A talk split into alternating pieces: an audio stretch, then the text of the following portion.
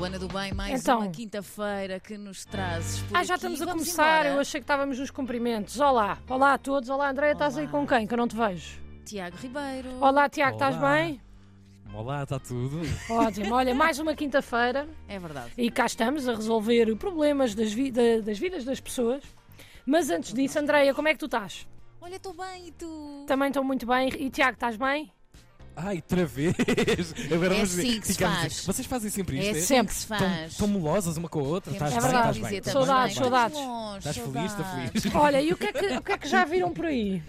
Olha, muita coisa. O Tiago é de cá. Portanto, para Certo. ele já é, pouco, já é pouca novidade, não é? Mas Ok. para mim é muita novidade. É tudo novidade. Aliás, a introdução felizes. ao espírito açoriano da, da Andréa Pinto foi ontem rabo de peixe. Rabo de Conta peixe. muito bem. Muito eu, assim. giro.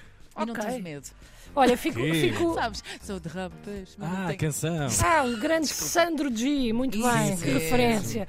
Olha, mas eu fico contente que estejam aí no bem bom, ah, principalmente enquanto alguns de nós trabalham. E, e para além de também estarmos aqui a trabalhar, também estamos a pensar como é que podemos melhorar a vida das pessoas. Como é que podemos, Luana do Bem? Tens razão, André, como é que eu posso? Porque tu estando Ei. nos Açores não me estás a ajudar em nada. Ei. Mas pronto, eu estou feliz por ti, claro. Aliás, eu estou tão feliz por ti que eu quero que a viagem corra pelo melhor. Quero que tudo corra bem, quero que tudo seja perfeito. Aliás, eu quero que a vossa viagem seja tão, mas tão boa que hoje o tema não vai ter nada a ver com isso. Nada. Obrigada. O tema hoje são viagens de trabalho. Portanto, vamos lá, ok? Estamos? Ok, estamos. Pronto, não, não que ir numa viagem de trabalho seja embaraçoso, não é? Mas a verdade é que há muita coisa que pode correr mal. Na vossa não, atenção. Ok. Mas nas viagens normais, a vossa vai ser perfeita. Pronto, Já não se preocupem. mais descansada. Calma. Obrigada. Pronto, ir, ir numa viagem de trabalho pode ser embaraçoso porque, no fundo, é só um grupo de pessoas que não se conhece bem e, na realidade, também não se quer conhecer bem, todos junto, durante dois ou três dias, a tentar não dizer mal do sítio em que trabalha. não é? que não é o falamos vosso caso. Não, não é o vosso Não é, caso. não, não não é, é, não é, não é, De não é, todo, de todo, é, nada, nada disso. É. desculpem. Atenção, para além disso, também é difícil perceber qual é exatamente o comportamento que devemos ter nas viagens de trabalho. E devido a essa dificuldade, o que acontece em 100% das viagens de trabalho é que os grupos se dividem bastante rápido. Existe uma seleção natural entre os cool e os que querem impressionar o patrão. tu, ah, Andreia, ao segundo dia nos Açores já sabes em que grupo é que estás? Ainda não, ainda estamos todos num só grupo. Ah, claro que não. A vossa viagem é perfeita. Longe de mim também Isto não tentar aqui destabilizar, Luana, nada aqui. disso. O que seria? Não, senhor, não, senhor. Então vamos a outra coisa que acontece sempre em viagens de trabalho, sejam elas de lazer ou mesmo de trabalho, é que nunca percebemos bem quais é que são as despesas que devemos apresentar à empresa. É difícil isto. Este jantar, pago eu o ou peço com o? NIF da empresa? Eu vi, eu vi, eu vi. E depois começas a ter estas perguntas, que é tipo, pá, isto, será que isto é para eu pagar ou meto o NIF? Como é que será que o Tiago fez? Ah, pediu o NIF, ok, então se calhar eu também devia pedir. Mas será que eles me vão levar a mal? É que eles a mim estão-me a pagar para trabalhar, não é para comer. Será que eles ao Tiago estão a pagar para comer? Bem, que tipo de contrato é que tem o Tiago? Será que o meu chefe gosta mais do Tiago do que de mim? Será que eles têm um grupo do WhatsApp sem mim? E estas perguntas vão-se levantando cada vez mais alto na nossa cabeça. E depois como é que nós resolvemos, Andreia? Não sei. Perguntamos ao Tiago. Não, senhora. Embebedamo-lo e depois logo lhe perguntamos. É difícil Este lembrar o Tiago. É o melhor é. truque. Porquê? Porquê é que é difícil lembrar o Tiago? pá. É resistente. É. Hum, tens é que pedir ajuda aí aos locais, que eles Tá bem. sabem os pontos fracos Pois dele. é, pois é, tens Mas atenção, que se o vosso plano passa por embebedar pessoas para descobrirem informações confidenciais sobre a empresa, eu acho bem. Eu acho Ok. isso bem. E quem diz informações confide- confidenciais diz cosquices, que são tão ou mais importantes.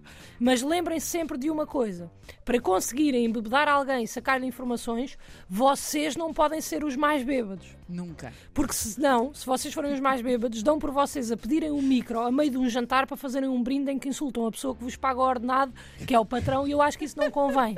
É. Não convém. Pronto. Não, não, não, não. Outra coisa desconfortável das viagens de trabalho, lá está, em lazer ou em trabalho, é o quarto. Vocês aí como é que estão a fazer? Não partilhamos. Não é, partilham. Um tem o seu. Mas há sítios em que se partilha e depois nós nunca sabemos se vamos ou não partilhar e convenhamos. Tipo, grande maioria das pessoas com quem trabalhamos só são normais no trabalho. É que se as tiramos de contexto, elas mudam e tornam-se pessoas esquisitas. E É se como- as meias delas também. Exatamente. Se tirarmos as meias delas, fica assim um É esquisito. estranho. E é como, se, é como se dentro da empresa tivéssemos uns óculos que normalizam certos comportamentos ali naquele contexto específico, mas que noutros contextos nunca seria aceitável. Tipo o colega que nunca lava os taparués na copa. Na empresa. Muito giro. Mas se for um amigo meu, eu não quero ir lá jantar porque sinto que a louça dele vai estar sempre imunda. Uma pessoa que deixa a comida toda que leva para a empresa passar do prazo no frigorífico. Na empresa, excelente, está-se bem. Cá fora, é só um amigo que eu não quero que me convide para jantar, porque em casa dele eu não sei que comida é que ele me vai dar fora do prazo. Já levar em ódio. Por exemplo, case. uma pessoa a quem eu pago todos os dias o café e nunca me paga a mim. Na empresa. Ok, é um hábito. Cá fora, é uma pessoa com a qual eu não quero ir jantar porque me vai obrigar a pagar e nunca me vai pagar de volta. Moral da história, eu não quero jantar com nenhum dos meus colegas de trabalho. Obviamente. Mas pronto, tá, desculpa que está perdido, estávamos a falar de partilhar quarto. É muito chato se tivermos que o fazer porque convém logo arranjarmos uma pessoa porreira. Mas a verdade é que se nós achamos aquela pessoa porreira, a probabilidade de mais alguém achar é muito alta. Portanto, nós temos que ser logo os primeiros a sugerir ficar juntos no quarto. Só que se nós formos os primeiros logo, vamos parecer desesperados. E então esperamos um bocado. E depois, quando nos chegamos à frente, raramente a pessoa está disponível, então temos de ficar com, com quem sobra.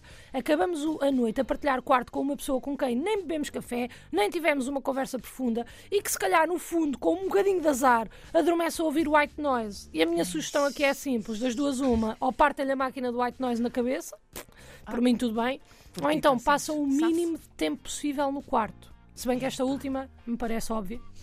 Porque, porque é que alguém haveria de querer passar tempo num quarto de hotel com uma pessoa com quem trabalha nem conhece bem? A resposta a isto eu não sei. Lá está. Mas vocês vão descobrir naquela última noite de viagem, na qual toda a gente se embeda e se queimam os últimos cartuchos e se fala com toda a gente e abraçamos e amamos-nos aquele todos e dizemos que. Lá, lá, lá, lá, lá, lá. Exatamente. Em que acabamos pá, de camisa aberta, de gravata na cabeça Cá e às vezes sem sapatos clássico. a molhar os pés na piscina do hotel.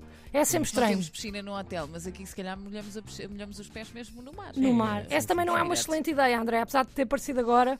Acredita que não vai ser, muito menos às 5 da manhã. Mas antes desse jantar chegar, o meu conselho é descubram o bufo.